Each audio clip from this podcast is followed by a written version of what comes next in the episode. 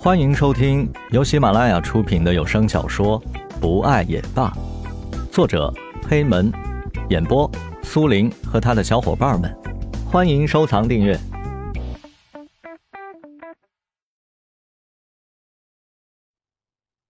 第十四集，你可拉倒吧，兄弟！我只是一个做市场总监的，什么制作之类的也不归我管。你还真看得起我呀？江雷满脸通红，不知道是有些激动，还是被那咖啡烫着了。我可不像你啊，石大公子，你现在应该有了自己的事业了吧？嗨，哥们儿，我哪有什么事业呀？没错，我是不缺钱，可是你以为我过得就很潇洒吗？很轻松吗？我过得很愉快吗？你知道吗？我出去一递名片呀，哎，人家一看就说：“哎，你是石大公子啊！”一说这个，我就不好意思再继续开口了，我就赶紧支开这个话题。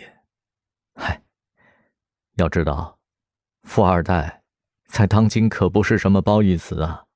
你要是被扣上这顶帽子，会扯出一大堆事儿来。有时候你得忍着别人莫名其妙的指责，你知道吗？我呀，我极力想要摆脱这个名头。你们也知道，我，我确实有点娇生惯养，以前，以前还有点坏毛病。这毕业以后啊，我处处碰壁，找工作不好找，想自己做点事儿吧，哎，人家非得把我跟我爸妈扯上关系。我自己想做点事儿，怎么就这么难呢？你可以找你爸妈帮忙啊。其实你不用那么逆反的。江雷打断了石龙的长篇大论。以他们的人际交往，肯定能给你找一些事儿做呀。嗨，其实这事儿也不用抹不开面子，开头都会有点难，过程中间你在努力嘛，不也一样吗？哎呀，大哥。你没听明白我的意思吗？我最不愿意的就是找他们帮忙。难就难点吧，我可不想别人觉得我石龙凡事都得靠父母，这样我自己都瞧不起自己。哈，至于吗？田菊端起了一杯咖啡，走到了阳光灿烂的窗边。他背靠着窗台，看向蓝雨。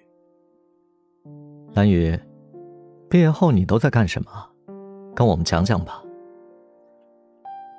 蓝雨耸了耸肩：“我呀，我，我就很简单了。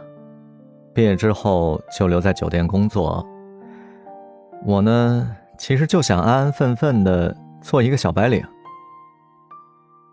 田菊显然希望听到更多，他笑着说道。不行，我可不满意这个答案哦。我想听到更具体的事儿。你有没有想过换工作？还有，有没有同事喜欢你啊？坦白从宽，抗拒从严哦。好，好，好，我交代。可是，从何说起呢？你们也知道，我学的是酒店管理。毕业之后，我也没有考虑很多，就进了现在这家酒店。每天呢，就跟各种各样的人物打着交道，嗨，当然也有各种艰难吧。我们这个行业刚开始一般都是从基层做起，这个呀也是一个必经的阶段。这么多年下来，我觉得我学到了不少。还有呢，现在我也不觉得辛苦艰难是多大的事儿了。我现在呀，我喜欢压力，我喜欢挑战。看得出，蓝宇有着这个行业专有的岗位素质。他形象良好，表达清晰，和他对谈有种令人如沐春风的感觉。